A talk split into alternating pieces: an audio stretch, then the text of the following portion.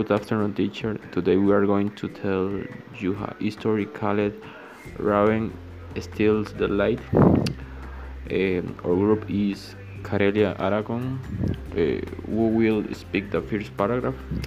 Daniela Abarca will speak the second paragraph. Uh, I, Byron Arguedas, will speak the third paragraph. And Brandon Arce will speak the last paragraph.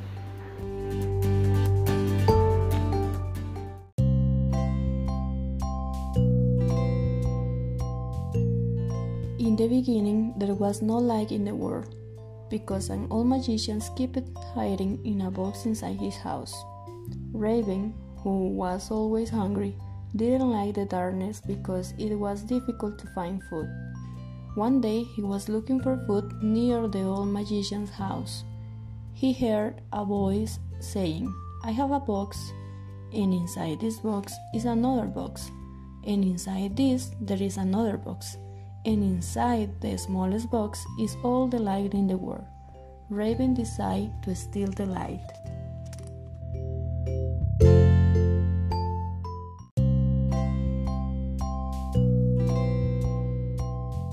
Raven hanged until the old man's daughter went down to the river to collect the water, whose as she was dipping her basket into the hair, he convinced to the daughter to give the box that had the life of course in shame for precious stone that the raven had.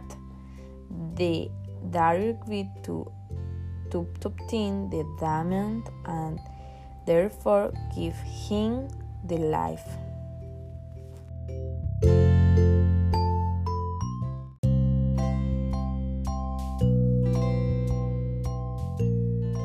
When the magician realized that his box was missing, he went to the river to look for his daughter.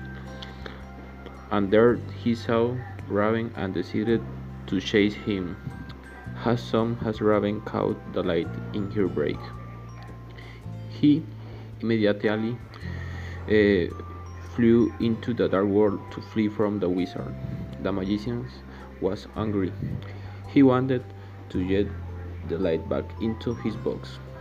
He flew after Raven.